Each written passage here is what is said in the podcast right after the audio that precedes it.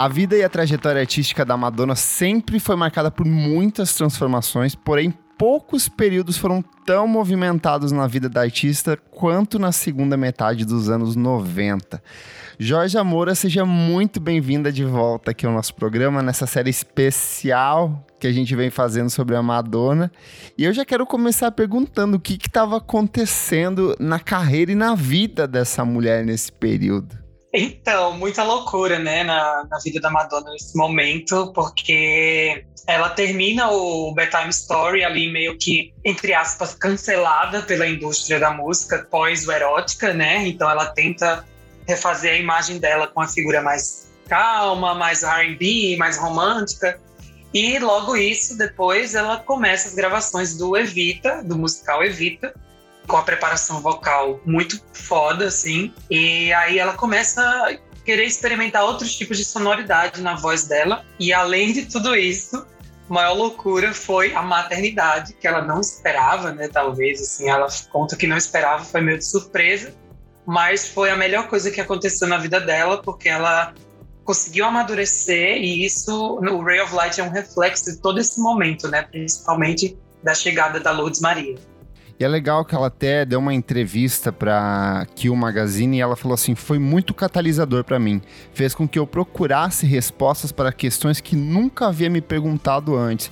Então é, é, é engraçado porque a gente, no programa anterior, a gente falou sobre o Like a Prayer e como a Madonna se posiciona como essa mulher forte, essa mulher transgressora, essa mulher disruptiva, e, e isso fica ainda mais é, confirmado e consolidado quando ela vem com erótica ali, como você falou, e que teve toda uma discussão da sociedade norte-americana em cima do trabalho da Madonna, né? Até tem uma entrevista dela falando assim: vocês estão acostumados a ver violência o tempo inteiro, mas uhum. sexo é uma coisa, sexo falado por uma mulher é uma coisa super problemática para vocês. E aí ela vem para essa fase nova onde ela tá totalmente espiritualizada, é, mergulhada em questões existenciais, relacionada com essa questão da maternidade. Ela se converte a cabala também, que foi algo Sim. muito importante e, e transformador na carreira dela.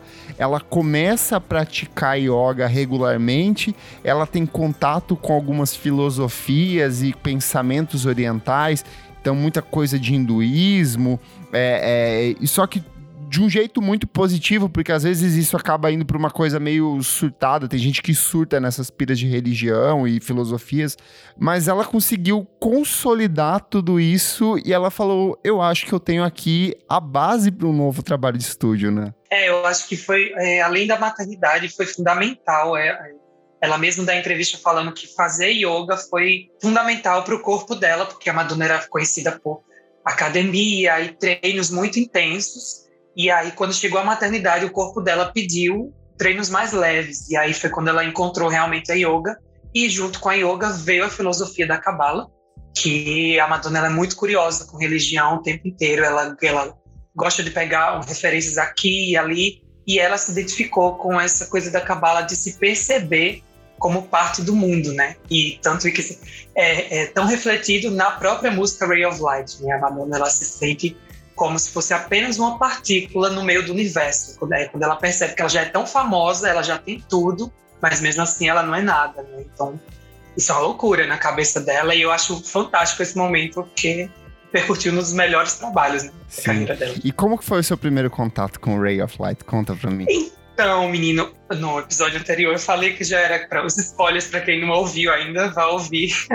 eu já tinha contato com a Madonna na minha vida por causa da minha família, né? Minha mãe e minhas tias eram muito fãs. E aí eu lembro, eu tinha acho que sete por oito anos por aí, quando ela lançou Ray of Light e foi um dos momentos que a Madonna estava mais aparecendo na TV Sim, o tempo, o inteiro, né? Na MTV, é, na MTV. E eu lembro de uma, de uma entrevista específica da Xuxa no Planeta Xuxa. Olha só. Que ela. É, ela tá no YouTube, é maravilhosa essa entrevista, bem descontraída, muito diferente da, da Marília Gabriela, por exemplo. E aí é, eu lembro dessa entrevista e eu vi outra figura, assim, era, é, era outra mulher, né? O clipe de Frozen passou na, na no Fantástico. Passava muito, e, verdade. E passava é, a impressão de que era outra pessoa, completamente diferente. Não era aquela artista loira, platinada que eu conhecia, né? Uhum. E aí eu fui absorvendo um pouco desse álbum e eu cresci apaixonada por ele. Primeiro que, além de música pop, eu curto muito a cultura gótica. Então eu me identifiquei muito ali, eu vi que existia a possibilidade de, de ser gótico e pop ao mesmo tempo, Sim. sabe? Então ele é meu é realmente meu álbum favorito da Madonna. Assim. Legal. É, é engraçado, o, o, Ray of Light também foi o primeiro disco que eu me. É, é ele saiu em 98, então eu tinha 8 anos ali. Eu lembro de da minha irmã ter uma, uma capricho e tinha uma matéria citando, assim, um boxinho, uma coisa super discreta. Mas eu lembro que a capa me chamou muito a atenção. Eu achei, tipo, foi a primeira vez que eu acho que me deparei e percebi Madonna, sabe? E aí eu lembro que mais tarde, alguns anos depois, já na adolescência, eu lembro que continuava, passava ainda muito Madonna na, na MTV. E eu lembro do clipe do Ray of Light, porque ele é uma coisa assim. É, é, é, é super, é super curioso, porque é, é o clipe é. inteiro centrado nela dançando, enquanto você tem aquelas imagens é, e essa coisa da. É, é um clipe totalmente estático, mas com muito movimento ao mesmo tempo, sabe? Eu achava assim. Que curioso, que curioso, assim mas depois, na vida adulta, aí já imerso no universo de música eletrônica, de, de, de ser apaixonado por Bjork, que eu, que eu amo. E aí, quando você cai no Ray of Light, você fala: hum, tem várias coisas aqui que eu sim, gosto sim. E, e, e, é um pouco diferente. Porque eu acho que pro público, pro grande público, a, a imagem da Madonna ainda é muito anos 80, né? Aquela aquela coisa synth pop. E até no programa do Like a Prayer, a gente comentou o quanto ele ainda é um disco muito anos 80. Tem umas músicas assim que gritam final dos anos 80, gritam neon, gritam a estética dos anos 80. E, e o Ray of Light, ele é um outro momento, assim, ele grita também muito de, de anos 90, mas eu acho que ele é, sobreviveu ao teste do tempo de um jeito muito interessante. Eu acho que as coisas que ela trabalha ali, talvez muito por conta da mensagem que ela impõe nas letras, é o que deu um, um, uma durabilidade maior para ele, sabe? É, eu também, eu bem assim, eu detesto comparar porque principalmente são duas artistas que eu amo de paixão, que é a Madonna e a Cher. Mas o Believe, coincidentemente, ele foi lançado no mesmo ano, Sim. né?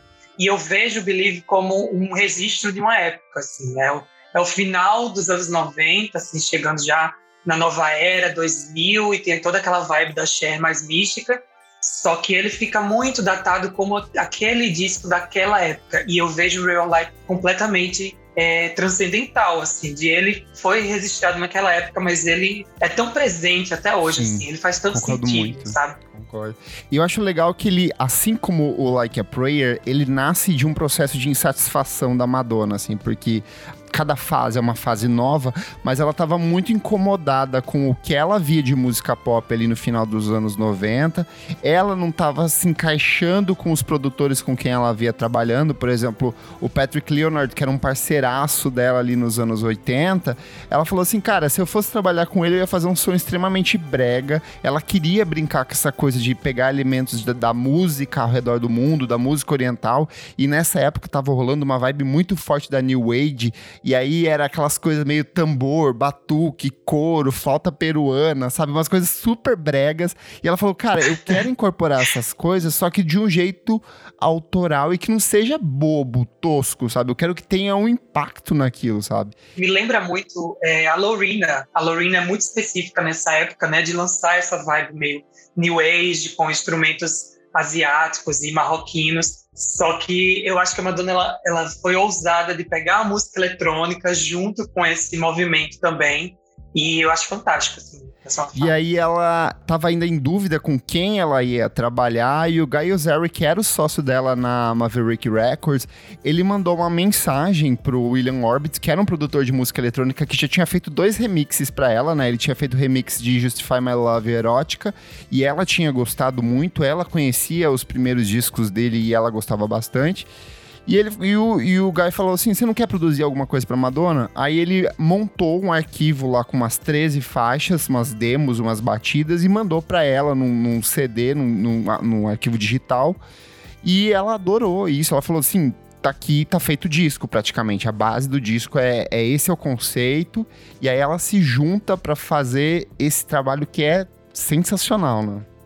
É, eu acho incrível e, e é muito foda, assim, quando ela dá entrevista, falando da inquietação dela com, além de toda essa questão dela querer, é, porque todo mundo estava querendo fazer uma vibe ainda bedtime stories, ela já estava cansada disso, ela já estava numa nova, nova fase. E aí, além disso, a Madonna estava muito presente na cena clubber.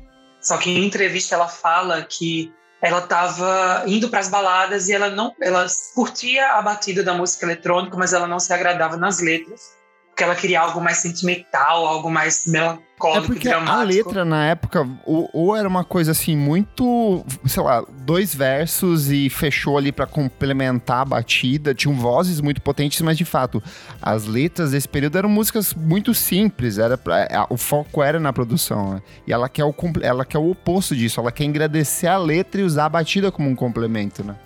É, e aí eu acho que o William, ele veio assim, se encaixou perfeitamente nisso, né? Tanto é que eles ficaram imersos, assim, durante mais de seis meses, sete meses. Parece que começou em junho e terminou de gravar em novembro, de um, de um, um momento muito imersivo, assim, dos dois, praticamente.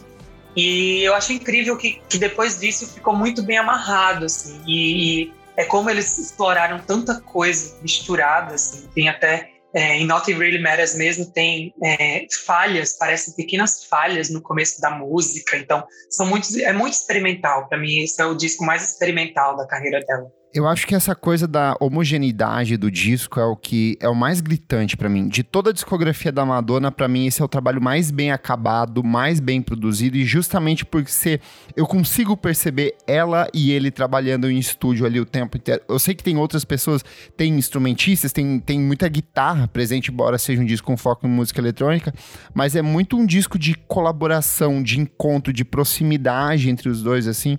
Tanto que você fica com uma sensação de que meio que cada música abre passagem para outra, sabe? É muito bem amarradinho, as batidas nunca fogem de um limite muito específico, as letras dão sempre. É, é elas são trabalhadas dentro de uma temática muito específica, é tudo muito voltado para ela. É um disco extremamente contemplativo, mas muito dançante ainda assim. E aí é curioso que é, nessa, nessa época, vários artistas vindos do meio do rock, do pop e afim todo mundo tentava fazer alguma coisa com foco em música eletrônica, né? O David Bowie tem o Earthling, que é um disco que é mega controverso, tem quem ama, tem quem odeia, e é todo centrado nisso. A PJ Harvey tem um que eu amo, que é o Is This Desire, que também é muito assim. A Kylie Minogue lança o Impossible Princess, que é bem essa mesma... é muito parecido com Ray of Light, assim, são, ele dialoga muito.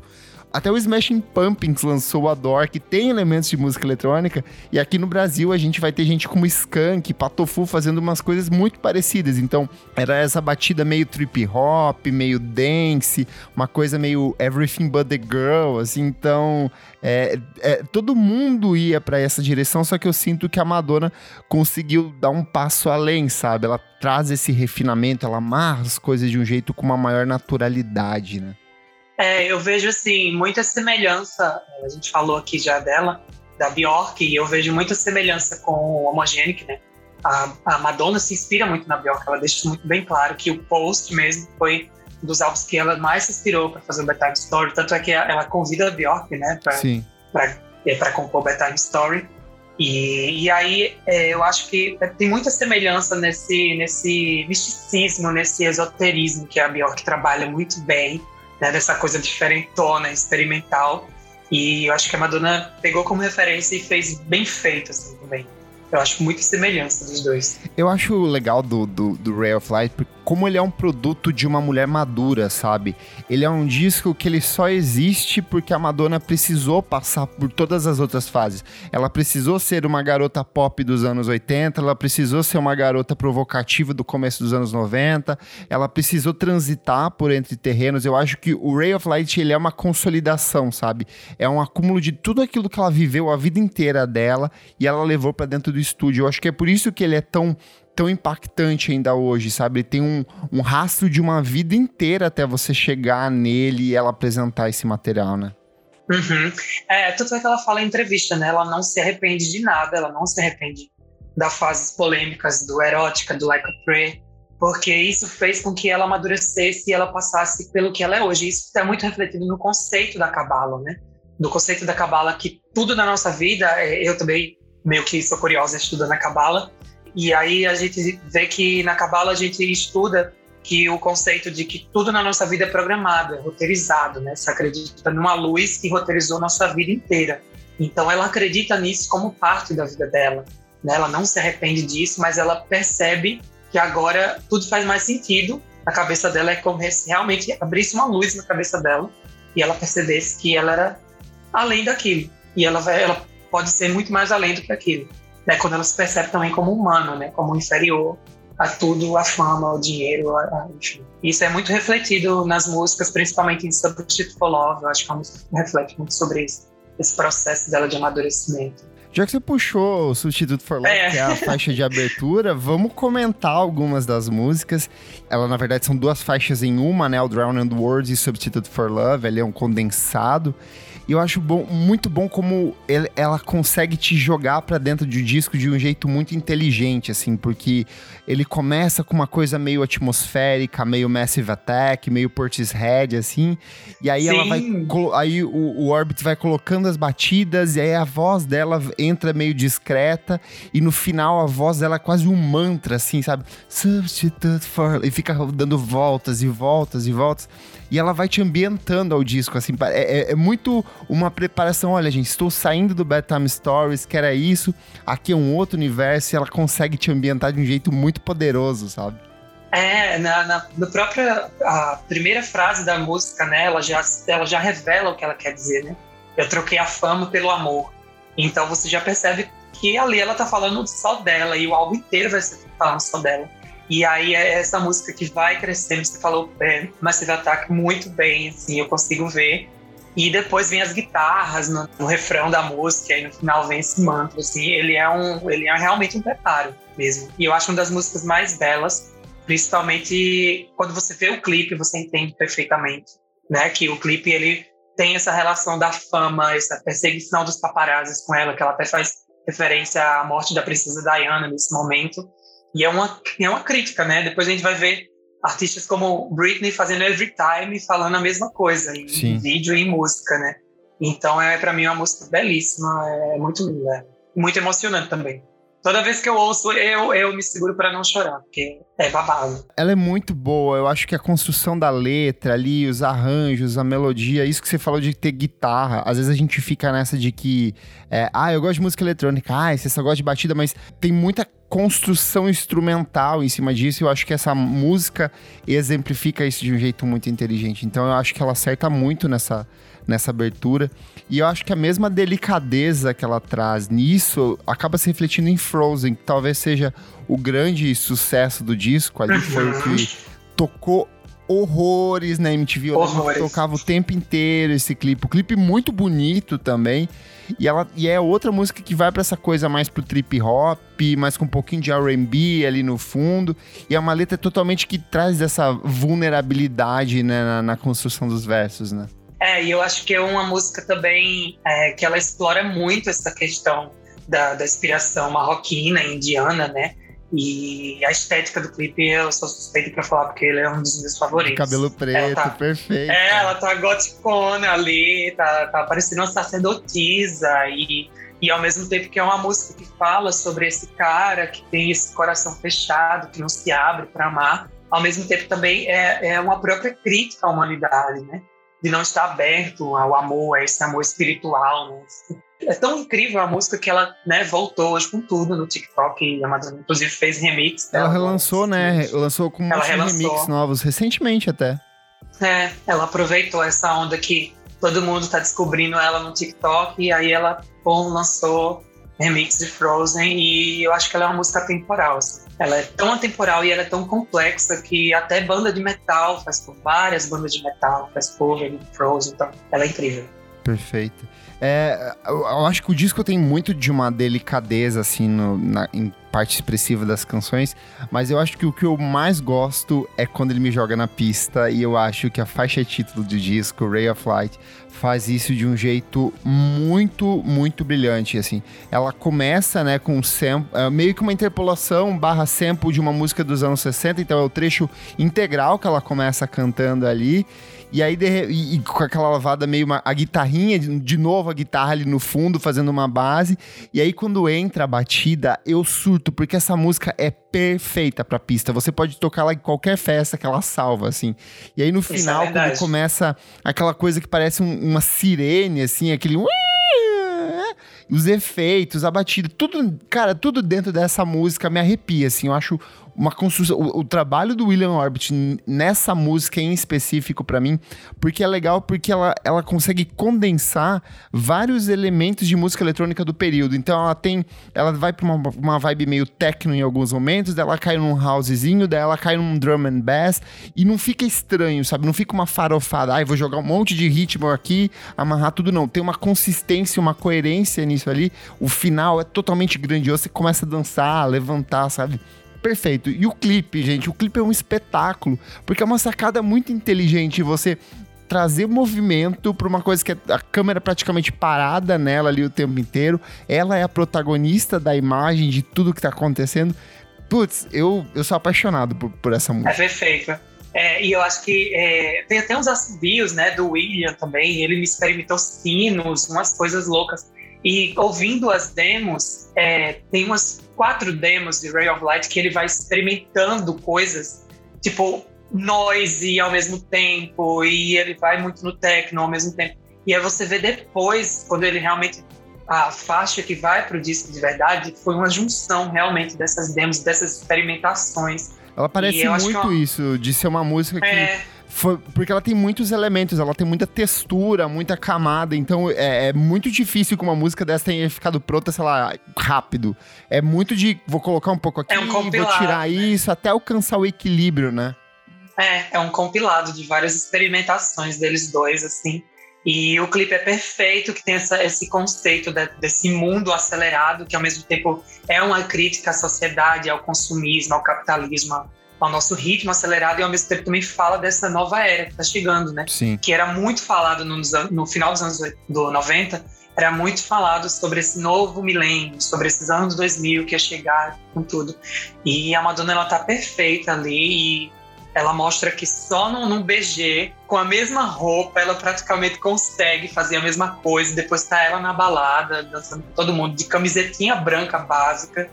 Então ele é incrível, é uma obra-prima pra mim. Eu quero puxar uma sequência dentro desse disco que eu gosto muito, que começa ali no Nothing Really Matters, aí vai pro Sky Fits Heaven e aí chega no Shanty a Shanty. Eu acho muito boa, porque para mim é o núcleo mais eletrônico, a pista, assim, tem um batidão muito solto ali, ela arrasta.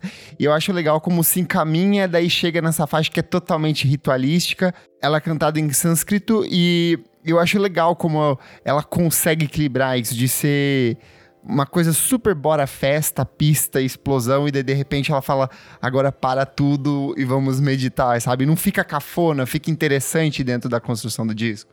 É, fica meio uma lombra, assim, de uma noite mesmo, né? Com várias coisas que você usou. Às vezes dá esse sentimento que a Madonna estava usando várias drogas, mas ela é toda caretinha, tá, gente? Pra quem acha que Madonna é super louca das drogas, ela é bem caretinha mesmo. E eu acho que a droga ela bota na música dela, na arte dela. E é muito doido, assim, porque antes de Nothing Really Matters já vem Skin, que é uma faixa que ela já vem um pouco experimentando esse eletrônicozão. E aí Nothing Really Matters é aquela que se você ouvir alto, parece que ele vai explodir, né? Tem aquela sensação no refrão que vai explodir aquela música. Assim. É muito pista. Eu acho é muito pista. E é, eu, quando eu toco mesmo na pista, eu, é, nossa, é, todo mundo vai para cima, assim, que é uma energia mesmo que sobe, assim. É uma doideira. Tem outra música que eu acho também muito interessante, que ela já foge um pouquinho, mas ao mesmo tempo ela é muito gostosa. É Candy Perfume Girl. Eu acho boa. que é uma música muito grungezona, assim. Eu acho que ela experimenta muito a guitarra e ao vivo, principalmente na, na turnê da Drowned, ela explora muito esse lado mais grungezão mesmo, assim.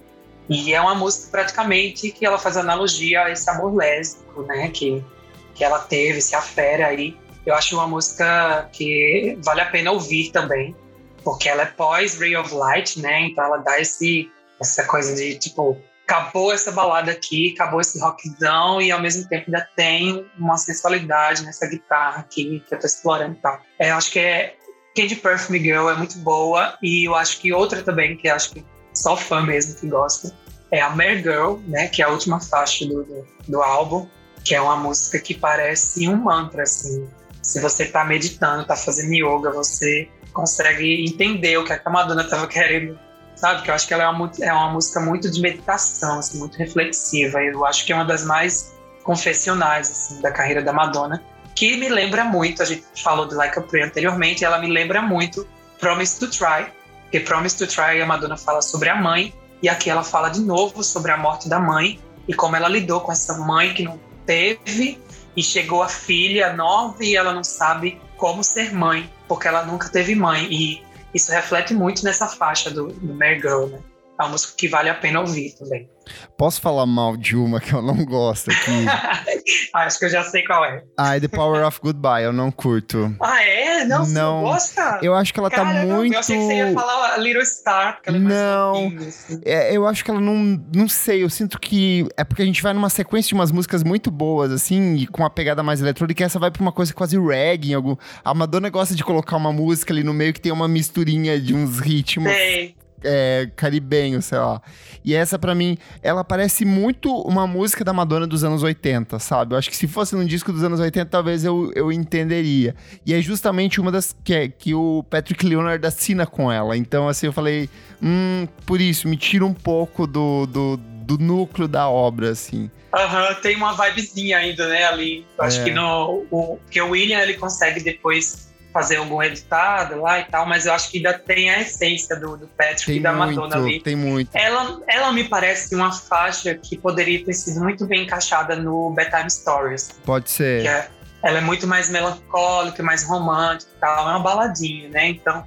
Mas eu gosto muito dela. Eu acho ela é, é a parte 2 da Madonna Gótica, do Real Life, pra mim. Eu tenho uma faixa que eu gosto muito, mas eu acho que ela é mais de vibe, assim, que é To Have Not To Hold que a Madonna já confessou que foi inspirada na bossa nova, né? E tem muito da bossa nova ali, mas tem um pouquinho de, de pegada eletrônica também. Eu acho que a Bela é muito bem gostosa, assim, aquela musiquinha para passar um café de manhã. Sim. E, e faz sentido, que... porque nessa época tava rolando muito de drum and bossa, de artista revisitando, tipo, o um movimento chill out, de pegar a bossa nova e colocar uma batida eletrônica ali, né? Então faz uhum. sentido também ela revisitar isso do jeito dela. É, e tem toda essa. Ela também se inspira muito no Caetano, né? Então, é, nesse momento também dos anos 90, Caetano e Gil eram muito famosos lá fora, os gringos amavam. Então, ela, ela pega muito disso, assim. E é uma faixa muito gostosinha, mas ela é bem diferente de tudo no disco. E aí, só pra comentar, assim como Like a Prayer foi tratado como uma obra é, aclamadíssima pela crítica, Ray of Light também foi abraçado pela crítica. Tem até um comentário muito bom do Paul Verna da Billboard que ele falou o seguinte: facilmente seu trabalho mais maduro e pessoal até hoje. Ray of Light encontra Madonna tecendo letras com meticulosa intimidade das anotações de um diário, envolvendo-as em melodias e instrumentos semelhantes a hinos envoltos em um ambiente exuberante e melancólico. É claro, ela equilibra o tom sério da lista de faixas com pitadas de pop que permitem que ela flexione seu alcance vocal imensurável, ampliando para obter um efeito fino. Eu acho que é bem isso, sabe? É uma obra totalmente equilibrada, assim, porque, como a gente falou, tem muito batuque, um elemento oriental, umas costuras rítmicas malucas, mas no final o resultado é, é muito fechadinho, muito amarradinho, né? Tudo dentro é, de, ele de uma é bem, ordem. É, ele é bem costurado, é bem costurado, assim. E, e eu acho que é um álbum atemporal, assim, para entender aquele movimento que estava acontecendo, né, no final dos anos 90 ali. Eu acho que realmente é um álbum que até hoje ele é considerado o álbum mais artístico da Madonna, Sim, né? concordo. Até que ela ganhou notoriedade é, de premiações do Grammy, VMA. Ela teve seis indicações ao Grammy e ela venceu em quatro delas. E ela perdeu no que talvez seja uma das vitórias mais justas da história do Grammy para mim, que ela perdeu para Lauryn Hill com Miss Education of Lauryn Hill, que é para mim uma das grandes obras da história da música. Então, seria justo, eu acho que seria justo se a Madonna ganhasse, mas desse ano teve esse disco, então não tinha o que fazer, porque eu acho o Ray of um, um, disco de coroação, sabe? Assim, você já passou por tudo isso, eu acho que agora você merece essa aclamação total, mas ela saiu com muitos prêmios na noite, então não tem do que, do que reclamar. E o disco vendeu muito também na época, é, poucas semanas após o lançamento do álbum, estima-se que ele tenha vendido mais de 3 milhões de cópias, então é muita coisa, em menos de 20 dias ele vender tudo isso, assim, é um feito é, bem impressionante, e até hoje estima-se que ele tenha alcançado é, 16 milhões de cópias vendidas ao redor do mundo, nessa altura, normalmente quando a gente pensa em cantora de música pop, assim, com mais de 10 anos de carreira, vendendo tudo isso ainda é muito impressionante, assim. Então prova que ela ainda era muito significativa para a indústria e ela ainda seria mais significativa porque os trabalhos seguintes também vendem bastante, são bastante comercialmente bem recebidos, né? É, e eu acho que ela agrada também uma nova geração, né? Que é aquela geração Sim. que tava ali curtindo música eletrônica, as clubbers, né? Então, é, eu acho que é um disco que agradou tanta geração que acompanhou ela nos anos 80, mas quanto gente que não era fã da Madonna e gostou do álbum também. Assim. Eu acho que é isso. Quero falar sobre a capa desse disco, que para mim é uma das mais Ai, bonitas da carreira dela. E aí, não só isso, como todo o material de divulgação desse trabalho é impecável. Eu acho as capas. Do... Lindo. Eu até coloquei na, na, na pauta aqui. Eu amo a capa dos singles. Porque todas elas são muito bonitas, assim. Eu acho que ela tá com esse. Ca... O cabelo de milhões. Esse cabelo. Cabelo de, de milhões perfeito. A iluminação é um trabalho do Mário Testino, né? Ele que faz a, a fotografia de capa do disco, dos singles, e assim foi até curioso o processo de produção. Que ele foi fazer as fotos da Madonna, no meio da sessão ela falou assim: beleza, deu o meu horário, tô indo embora. Ele, como assim você tá indo embora? A gente não acabou. Ela falou: não, você que não está entendendo, você está trabalhando para mim, a hora que eu falar que acabou, acabou. E ela foi, e as fotos que ele fez foi justamente as fotos que acabaram entrando nos encartes, nos singles e tudo. Então foi, foi uma sessão proveitosa, né? Mas tem umas inspirações por trás dessa capa, não tem? Tem, tem. E o mais engraçado dessa curiosidade que você falou é que realmente a, a capa foi a, a, a, foto pós esse momento, né? E ela estava cansada. Isso é muito bonito, porque você vê realmente que o olho dela tá meio cansadinho ali, mas ao mesmo tempo acho que revela uma Madonna tão natural, assim. Acho que, sabe, não tem muito, muitos, muita, é, muita edição, muita produção. É ela muito ali, ela, é o rosto dela ali. E a inspiração, né? Tanto que é, alguns ensaios que ela vai fazendo, ela se inspira um pouco nisso, nessa Vênus de Botticelli, né? Do, do quadro de Nascimento da Vênus e parece muito mesmo, assim, o cabelo dela dourado. E esse, é, parece que ela realmente está querendo dizer assim, nasci de novo, né? E tá bem refletido ali. E ao mesmo tempo ela não deixa de ser ousada, né? Porque tem foto que ela tá com, com meio que uma transparência na blusa, assim, mostrando um pouco do peito de fora. Então, eu acho que mostra uma, uma Madonna muito gostosa, aos 40 anos, pós-maternidade, assim. Nossa, ela tá linda, dizendo, linda. Eu tá linda, a, linda. A capa acho... do Frozen aqui, Perfeita, Nossa. perfeita. O olho, a iluminação, tudo, tudo perfeito. Não tem uma foto ruim, assim. Eles colocaram só o melhor para fazer a divulgação desse trabalho.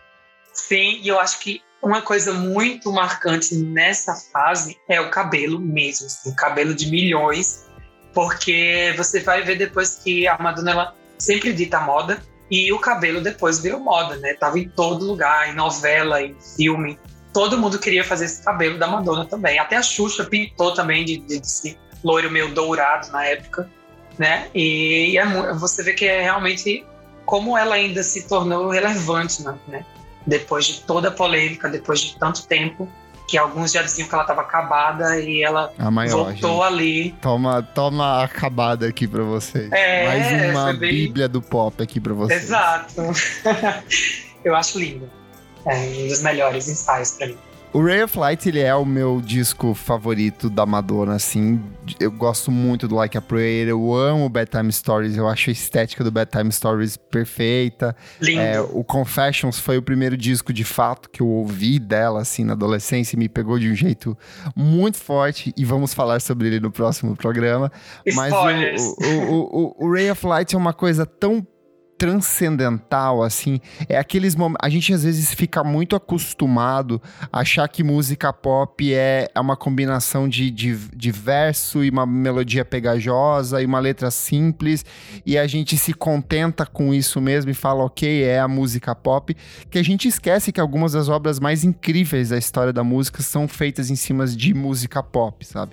A Madonna tem uma coleção de obras assim que são transgressoras, provocativas, mas eu acho que nenhum é tão bem acabado, tão bem produzido, tão impactante para mim quanto Ray of Light. Esse disco ele é impecável, da imagem de capa, a produção, a construção dos versos, a forma como a Madonna se despe mais do que ela já era despida, e eu falo isso em todos os sentidos, porque ela estava literalmente pelada há, há dois discos atrás, mas ela vem aqui de um jeito tão impactante, tão forte, tão bem amarrado, sabe?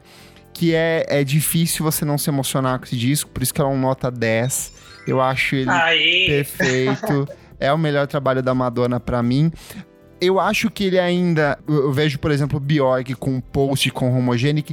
Eu me sinto mais impactado. Eu acho que ele é mais. São mais mais malucos, mais transgressores, mais vanguarda. Mas a forma como ela faz aqui também é tão impactante, tão interessante que eu não consigo ver possíveis defeitos ou entender faixas um pouco menores. Até as que eu não gosto, para mim elas acabam absorvidas dentro do disco e ela entrega uma, uma obra perfeita assim dentro da carreira dela. É, a palavra é bem feito, né? Ele é, é, bem feito mesmo, assim. E mais uma vez, acho que falei no outro episódio que eu acho incrível como a Madonna ela, ela pega de referências coisas que estão acontecendo ali no underground, enfim, e principalmente a Bjork, ela pega muito, bebe muito da, de referência. E é isso que você falou, o, o Post e o Homogenic são muito loucos e é o jeito ousado da Bjork fazer música, né? E a Madonna, eu acho que ela pega um pouco disso, mas ao mesmo tempo querendo fazer música pop, mas ao mesmo tempo falar dela, assim. Então eu acho que é um dos álbuns mais íntimos da Madonna, de você pegar e ouvir o que ela quer dizer, é muito bonito, assim eu fico sempre muito emocionado quando eu escuto, principalmente se eu escutar ele inteiro, porque eu acho que ele é, ele é atemporal mesmo, assim. De você não conhece nada da Madonna, eu acho que recomendo ou começar por esse disco, porque você entende o que ela quer dizer, assim, todo, tudo que tá dentro dela ali, né? Eu acho ele lindo. Sou suspeita, então para mim é 10. 10, 10. Perfeito. O Clássicos VFSM é um projeto paralelo do podcast Vamos Falar Sobre Música. Apoie a gente no padrim.com.br barra podcast VFSM e tem acesso a esse e outros programas lançados com muita antecedência. Esse é o segundo capítulo de uma série de três episódios que a gente está falando sobre a Madonna. Já falamos sobre o trabalho dela no Like a Prayer e o próximo é o Confessions on the Dance Floor. Se você ainda não ouviu o anterior, volte e escute e também espere pelo próximo que chega logo mais. Eu sou o Kleberfac no Twitter e no Instagram. Eu sou Jorge Moura, também arroba Jorge Moura no Instagram, no Twitter, no LinkedIn, em qualquer lugar. Tô aí, me acompanha aí nas minhas redes. E eu tô animada para falar do Confessos também, porque foi um álbum bem criança viada, assim, meu, sabe? Cresci muito. junto, então ele é muito gostoso. Não esquece de seguir a gente nas nossas redes sociais, arroba podcast VFSM em tudo. E compartilhe esse programa com seus amigos. Até a próxima. Até a próxima, gente. Beijo. I'm still running away.